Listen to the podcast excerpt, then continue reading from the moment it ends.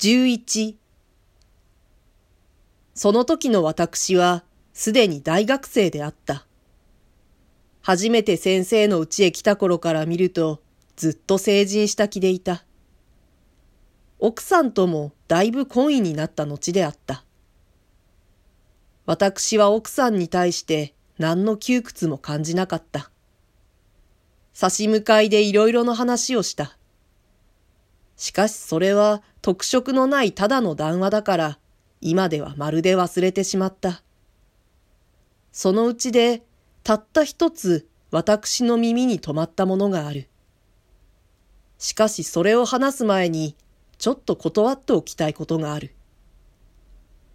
先生は大学出身であった。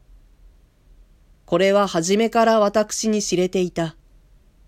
しかし、先生の何もしないで遊んでいるということは、東京へ帰って少し経ってから初めて分かった。私はその時、どうして遊んでいられるのかと思った。先生はまるで世間に名前を知られていない人であった。だから先生の学問や思想については、先生と密接の関係を持っている私より他に敬意を払うもののあるべきはずがなかった。それを私は常に惜しいことだと言った。先生はまた、私のようなものが世の中へ出て口を聞いてはすまない、と答える義理で取り合わなかった。私にはその答えが謙遜すぎてかえって世間を冷氷するようにも聞こえた。実際先生は時々昔の同級生で今著名になっている誰彼を捉えて、ひどく無遠慮な批評を加えることがあった。それで私は露骨にその矛盾を挙げてうんぬんしてみた。私の精神は反抗の意味というよりも、世間が先生を知らないで平気でいるのが残念だったからである。その時先生は沈んだ調子で、どうしても私は世間に向かって働きかける資格のない男だから仕方がありません。と言った。先生の顔には深い一種の表情がありありと刻まれた。私にはそれが失望だか不平だか悲哀だかわからなかったけれども、何しろ二の句の告げないほどに強いものだったので、私はそれぎり何も言う勇気が出なかった。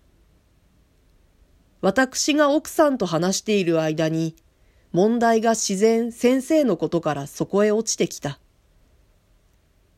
先生はなぜああやってうちで考えたり勉強したりなさるだけで世の中へ出て仕事をなさらないんでしょう。あの人はダメですよ。そういうことが嫌いなんですから。つまり、くだらないことだと悟っていらっしゃるんでしょうか？悟るの悟らないのって、そりゃあ女だから私にはわかりませんけれど、おそらくそんな意味じゃないでしょう。やっぱり何かやりたいのでしょう。それでいてできないんです。だから気の毒ですわ。しかし先生は健康から言って別にどこも悪いところはないようじゃありませんか。丈夫ですとも、何にも持病はありません。それでなぜ活動ができないんでしょう。それがわからないのよ、あなた。それがわかるくらいなら私だって、こんなに心配しやしません。わからないから気の毒でたまらないんです。奥さんの語気には非常に同情があった。それでも口元だけには微笑が見えた。外側から言えば私の方がむしろ真面目だった。私は難しい顔をして黙っていた。すると奥さんが急に思い出したようにまた口を開いた。若い時はあんな人じゃなかったんですよ。若い時はまるで違っていました。それが全く変わってしまったんです。若い時っていつ頃ですか？と私が聞いた。書生時代よ。